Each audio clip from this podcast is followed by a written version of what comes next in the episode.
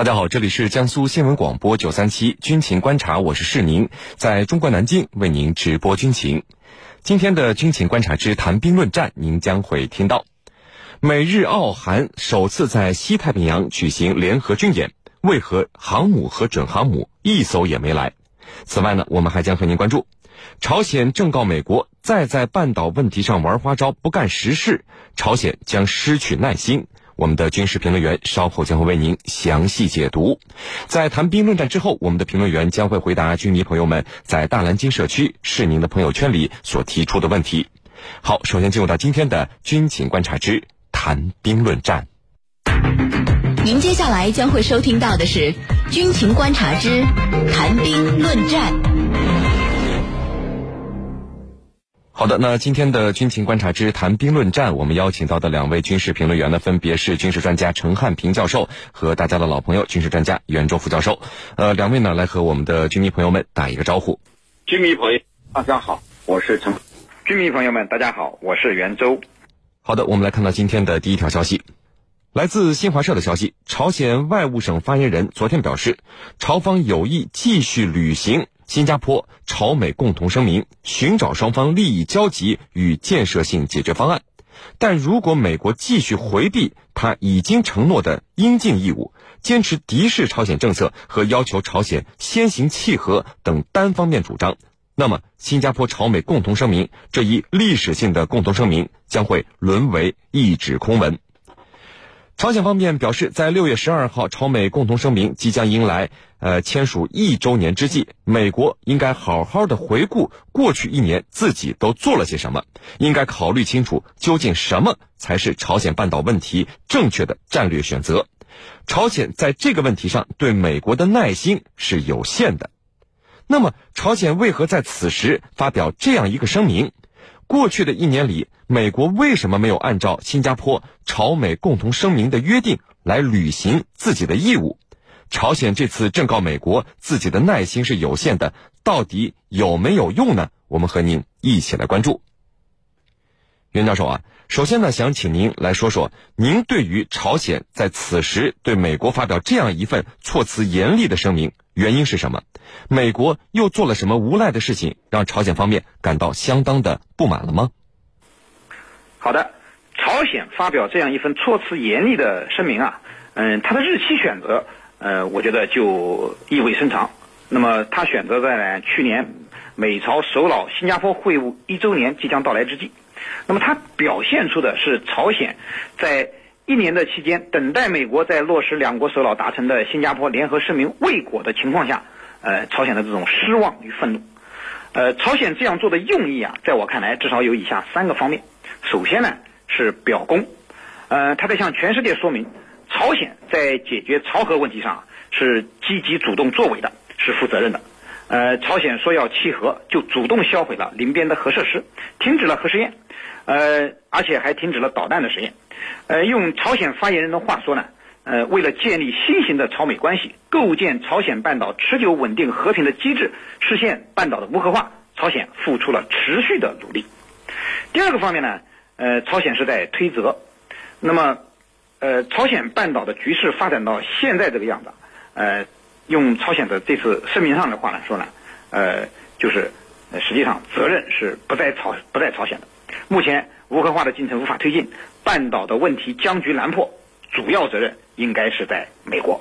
你看，朝鲜做了这么多努力，而美国呢，你又做了什么呢？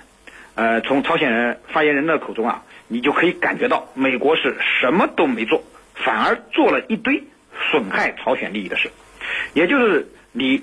您要问的，朝鲜认为，呃，这个自己推动无核化的行为啊，这个美国却做了啊一些无赖的行为，呃，主要两个方面，一方面是不作为，呃，美国有意回避履行美朝共同声明，那么共同声明的核心要义呢，就是朝鲜契合，美国呢给朝鲜安全承诺，并且解除对朝鲜的制裁，但是朝鲜在。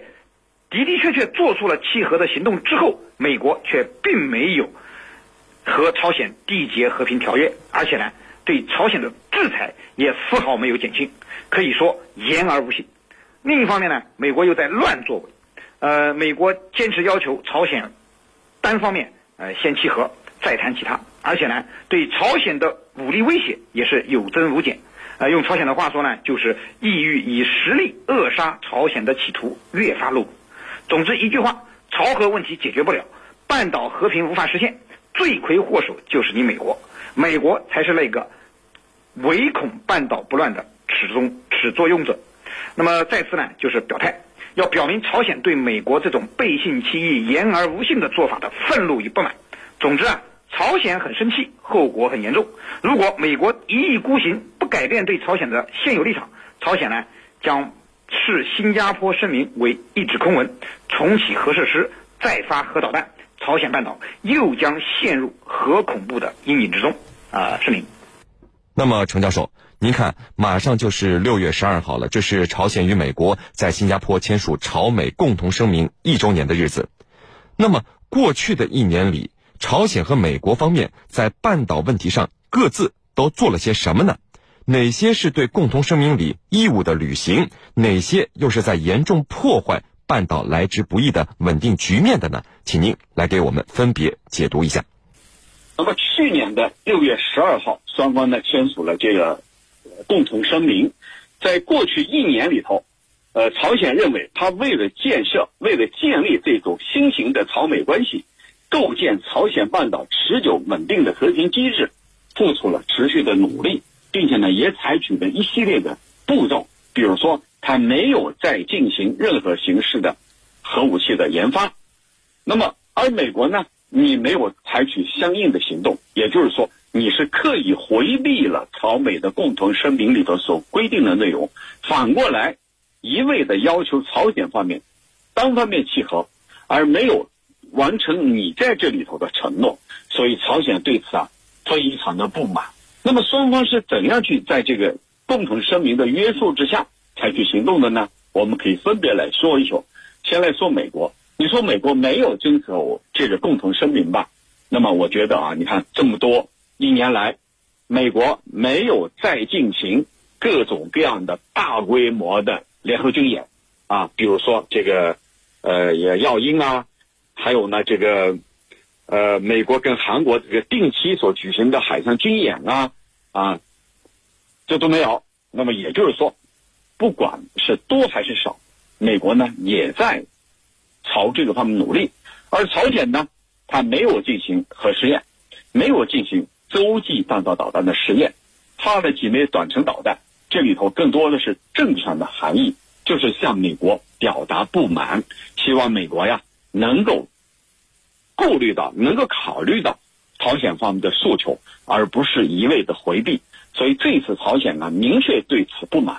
如果你再不履行这个共同声明当中的承诺，再不去兑现诺言，那对不起，这个历史性的共同声明声明啊，就可能沦为一纸空文。也就是说，我该做么，该做什么，我还得做什么，该干嘛就干嘛。那么让这个声明啊。成为一纸空文，不是我要这样的，而是你美国逼我这样的，所以这里头有这样的含义啊。主持人，好的，那袁教授通过程教授的分析解读啊，我们可以发现，过去的一年里，美国确实没有为朝鲜半岛的局势改善做什么实实在在的事，反而是在朝鲜方面表现出善意的举动以后，美国又和以往一样开始耍弄朝鲜了。美国为什么几十年来对朝鲜都是这样的一种不负责任的态度呢？您怎么看？好的，刚才呢，我们其实也讲到了，美国就是朝核问题的始作俑者，呃，是唯恐半岛不乱的罪魁祸首。因为保持朝鲜半岛某种程度上的危局啊，实际上是有利于实现美国在东北亚地区地缘战略利益的最大化的。呃，朝核危机的存在对于美国而言，呃，我觉得至少有三大好处。首先呢，是有利于美国强化在东北亚的军事存在。呃，驻韩美军也好，驻日美军也好，美军在东北亚大量的驻军，一个很重要的借口就是朝鲜的核威胁。如果说半岛实现了和平，朝核问题得到了根本性的解决，美国就不可能随心所欲的想在东北亚驻多少军队就驻多少军队了。其次呢，就是有利于美国借势布局，围堵遏制中俄。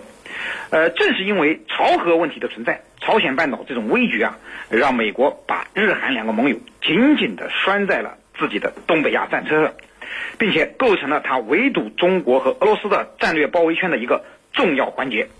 嗯，而且啊，美国也借口朝鲜的核威胁，趁势把爱国者三、萨德、宙斯盾全部都部署到了日韩，从而在东北亚建成了一个严密的防空反导体系，对中俄的战略反击能力呢，形成了极大的挑战。第三呢，就是引发军备竞赛，大发军火横财。也正是因为朝鲜半岛一直以来保持着这种危局，所以啊，周边的国家，特别是日韩，人人自危，并因此加强了与美国的盟友关系。同时呢，还大肆的从美国购进先进的武器，比如说，仅去年美国和韩国的呃军火协议就高达二十亿美元。日本呢，呃，我们都知道，刚刚从美国买了一百多架 F 三十五战斗机。可以说，朝鲜半岛这个火药桶啊，已经变成了美国军火商的摇钱树。美国怎么可能舍得让这个摇钱树消失呢？当然，美国也不是没有底线。它的底线就是不能让朝鲜问题呢，呃，演变成一场战争，不能让朝鲜的核能力增长到危及美国自身的安全。所以在危机发展到一定程度的时候，美国也会放软一些身段，给火药桶降降温，避免它爆炸。